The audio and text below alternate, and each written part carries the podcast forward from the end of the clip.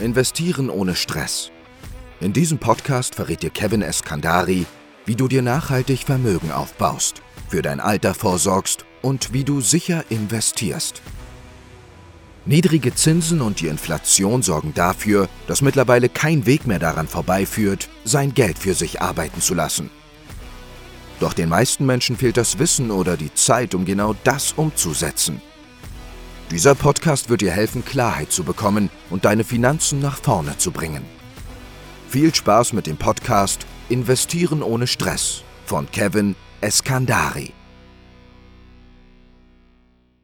Herzlich willkommen zu dieser Folge. In dieser Folge soll es darum gehen, warum ich kein großer Freund bin von einem riesigen Kontensystem. Ich habe nämlich letztens ein Video gesehen auf irgendwelchen Social Media Plattformen, wo irgendein Finanzexperte erzählt hat, dass er irgendwie gefühlt acht Konten hat, auf die er sein Geld verteilt und überall fließt das Geld hin und her und das wäre super sinnvoll, das so zu machen, hat das jedem empfohlen. Und ähm, erfahrungsgemäß funktionieren solche Dinge nicht.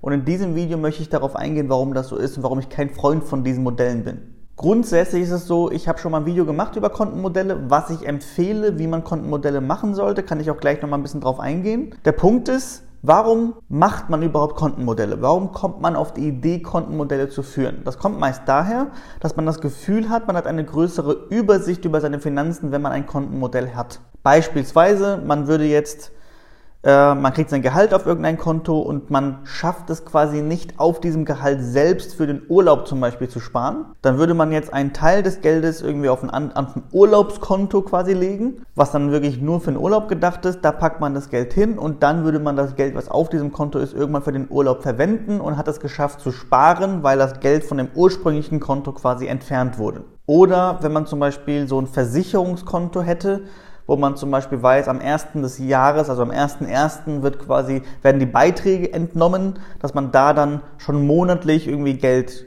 über das Jahr hinweg draufspart, damit von diesem Konto dann einmal am Anfang des Jahres das Geld eingezogen werden kann, ohne dass man auf seinem Standardkonto sozusagen Geld ansparen müsste für gewisse Dinge.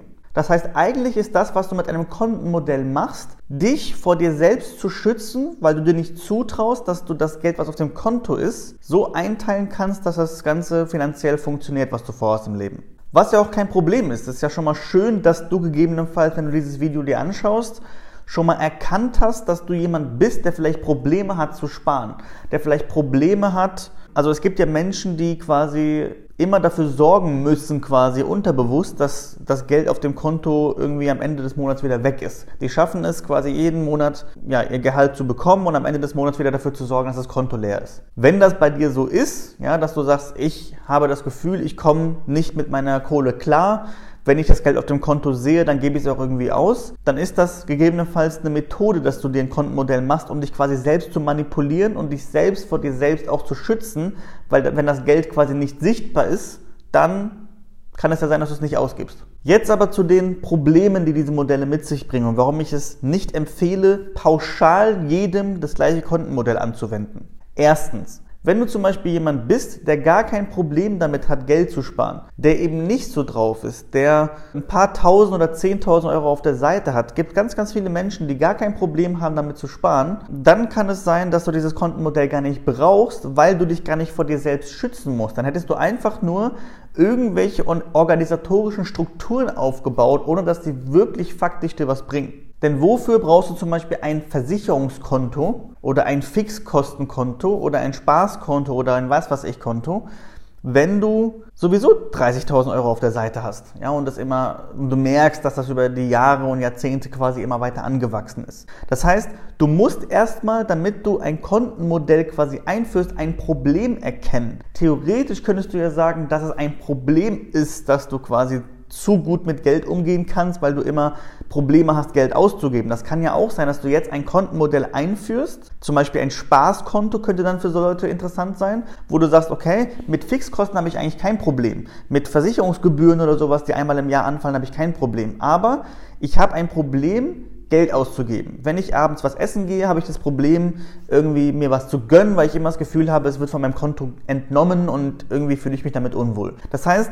Kontenmodelle sind super individuell. Der eine braucht Kontenmodelle vielleicht oder er braucht ein Konto, um seine Fixkosten zu planen, um dafür zu sorgen, dass das Geld nicht weg ist jeden Monat um zum Beispiel Geld zur Seite zu sparen für einen Urlaub. Und der andere muss vielleicht ein Kontenmodell oder ein Extrakonto sich erstellen, damit er sich auch erlaubt, Geld auszugeben. Ja, vielleicht erlaubst du es dir auch nicht, zum Beispiel mal abends was essen zu gehen, mal einen schönen Urlaub zu machen, mal dies zu machen, mal das zu machen, weil du immer denkst, es wäre zu teuer und du immer mehr und mehr und mehr sparen willst und mehr Geld auf der Seite haben willst. Und wenn du merkst, dass dich das belastet, weil das dich anstrengt, dieses Sparen und dieses, dieses Kopfkino, was du quasi jedes Mal hast, dann kann es sein, dass es für dich vielleicht sinnvoll ist, ein Konto zu erstellen, wo du dann Geld drauf sparst, was du einfach rausballern musst, sozusagen. Ne? So, ein, so ein Spaßkonto, wo du sagst, das Geld muss einfach möglichst immer aufgebraucht werden, damit du dich mal zwingst, auch Geld auszugeben. Kann sein, dass das für dich interessant ist. Das heißt, es muss ein Problem geben, dass du ein Kontenmodell brauchst. Wenn du also kein Problem hast, wenn du es schaffst, vernünftig zu sparen, wenn du keine Probleme mit deinen einen Ausgaben hast und gar keine Probleme mit deinen Finanzen hast, dann solltest du natürlich investieren. Ja, investieren sollte man immer machen für sein Alter, für die Zukunft, für seine Kinder. Aber jetzt allgemein so die Ein- und Ausgabensituation mit Kontenmodellen bräuchtest du dann erstmal nicht, Vielleicht würde so ein Kontenmodell dich sogar eher verrückt machen, weil du einfach so gut klarkommst, wie du aktuell das handhabst. Ja? Von daher, wenn alles in Ordnung ist, dann ist es so. Jetzt kommt allerdings der allergrößte Nachteil, den ich bei Kontenmodellen sehe.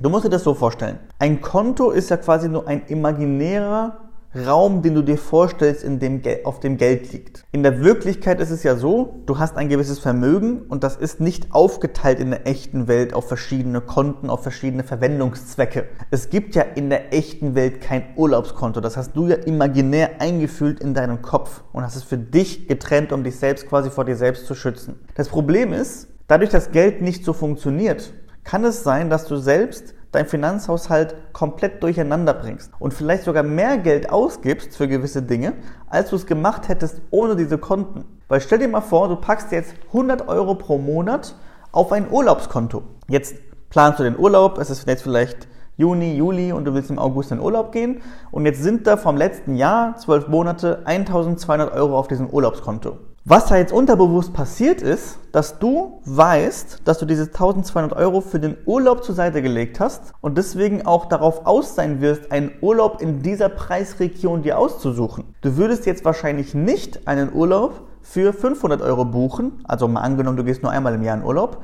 aber auch wenn du jetzt mehrmals in Urlaub gehst, würdest, würdest du wahrscheinlich dafür sorgen, dass das Geld, was auf diesem Urlaubskonto ist, auch ausgegeben wird. Es kann also auch sein, dass du mehr Geld ausgibst für gewisse Dinge, weil du diese Konten hast. Und weil du diese Konten hast, konkurrieren quasi verschiedene Lebensbereiche in deinem Leben quasi gegeneinander. Du musst dir einfach quasi Gedanken machen, kann ich meine Fixkosten erhöhen, kann ich dieses Abo abschließen, kann ich das machen oder sollte ich in Urlaub gehen?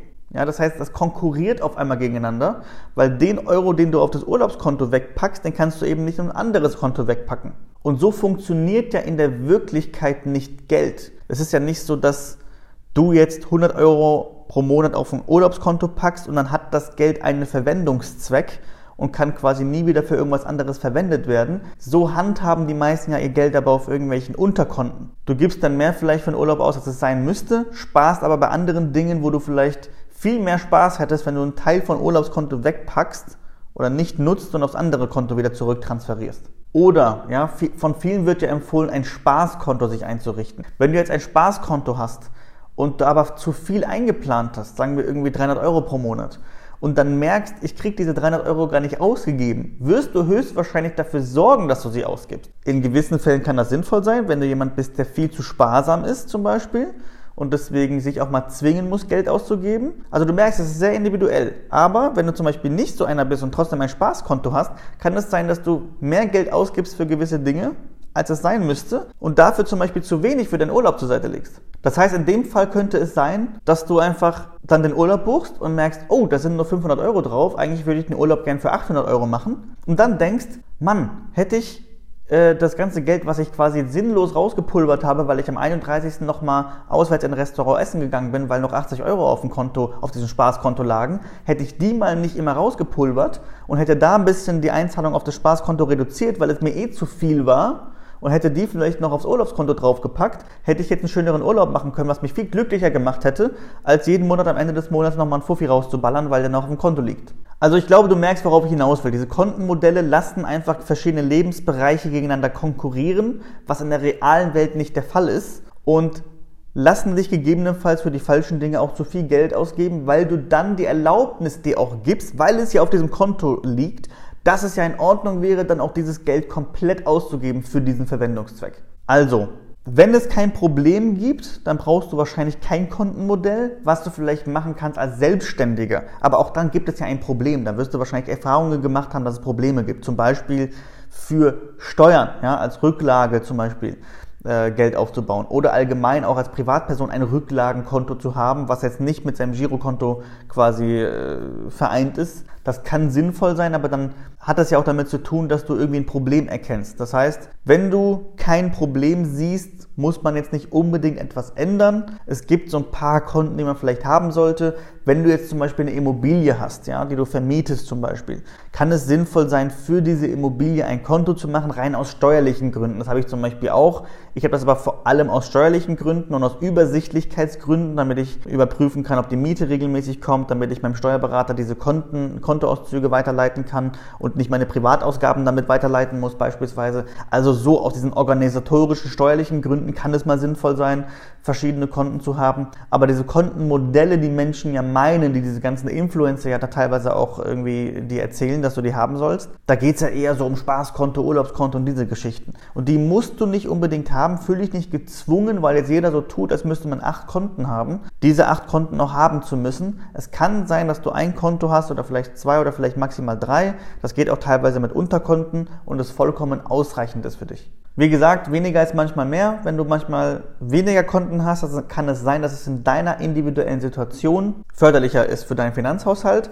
Und du kannst dich mal fragen, welches Konto, also welches Problem gibt es bei meinen Finanzen und kann ich das gegebenenfalls lösen, indem ich ein extra Konto aufmache und mich dadurch irgendwie manipuliere. Weil im Endeffekt ist ein Kontenmodell nichts anderes, als sich selbst quasi anzulügen, mehr oder weniger, oder sich selbst gewisse Dinge vorenthalten zu wollen, aktiv. Und das ist ja auch gut. Wenn es ein Problem gibt, dass du zum Beispiel merkst, gewisse Dinge kriege ich nicht hin, oder dass ich mich aktiv manipuliere, dann kann ein Kontenmodell eine Lösung sein. Wenn das Ganze dich interessiert, wenn du dir helfen lassen möchtest, grundsätzlich beim Thema Finanzen, zum Beispiel auch beim Thema Kontenmodell, aber vor allem auch beim Thema Investieren, dass der Teil, der investiert wird, eben auch vernünftig investiert wird, dass da das Maximale rausgeholt wird, weil wenn du schon investierst, wenn du einen Teil deines Einkommens auch verplanst, nicht nur eben für Urlaub, Spaß und so weiter, sondern vielleicht auch fürs Thema Investieren, Altersvorsorge und so weiter, dann ist es sinnvoll, sich da professionelle Hilfe zu holen, damit man eben, wenn man schon was spart, das Maximale auch rausholt. Und wenn du da Hilfe haben möchtest, wenn du das Gefühl hast, dass wir dir auch gegebenenfalls helfen könnten bei dem Thema, dann kannst du dich gerne eintragen auf der Website www.eskandari.de. Da kannst du dich eintragen für ein kostenloses Erstgespräch. Das bedeutet, dass du dich einträgst auf unserer Website, deine Kontaktdaten hinterlässt, wir uns bei dir melden und eben rausfinden, ob wir dir helfen können. Und falls wir dir helfen können, gehen wir dann gemeinsam mit dir die nächsten Schritte und setzen diese Geldanlage die, für dich auf und helfen dir auch laufend grundsätzlich beim Thema Finanzen. Das heißt, bei uns hast du zum Beispiel ein, die Möglichkeit, einen WhatsApp-Support zu haben. Das hilft sehr, sehr vielen Menschen, weil du die Möglichkeit hast, bei allen Finanzfragen, die auf dich zukommen, einen Ansprechpartner zu haben, der dir einfach grundsätzlich mal Feedback geben kann. Die wenigsten Menschen haben ja einen Menschen in ihrem Leben, den sie kontaktieren können zu allen Finanzfragen.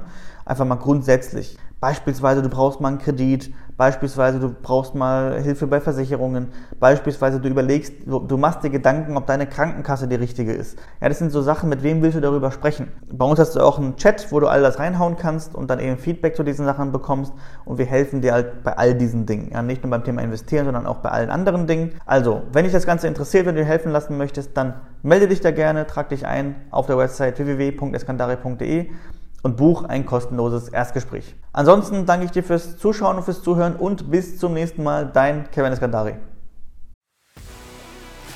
Vielen Dank, dass du heute dabei warst. Wenn dir gefallen hat, was du heute gehört hast und du dir bei deinen Finanzen helfen lassen möchtest, dann trage dich jetzt ein auf der Website www.eskandari.de und sichere dir ein kostenloses Erstgespräch. In diesem kostenlosen Erstgespräch finden wir in 15 bis 20 Minuten am Telefon heraus, ob wir dir helfen können.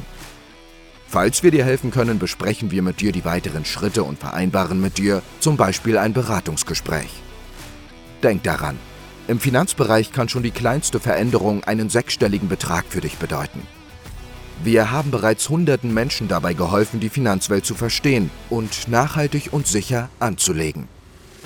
Wenn du wissen willst, ob wir dir helfen können, dann sichere dir jetzt einen kostenlosen Termin auf eskandari.de.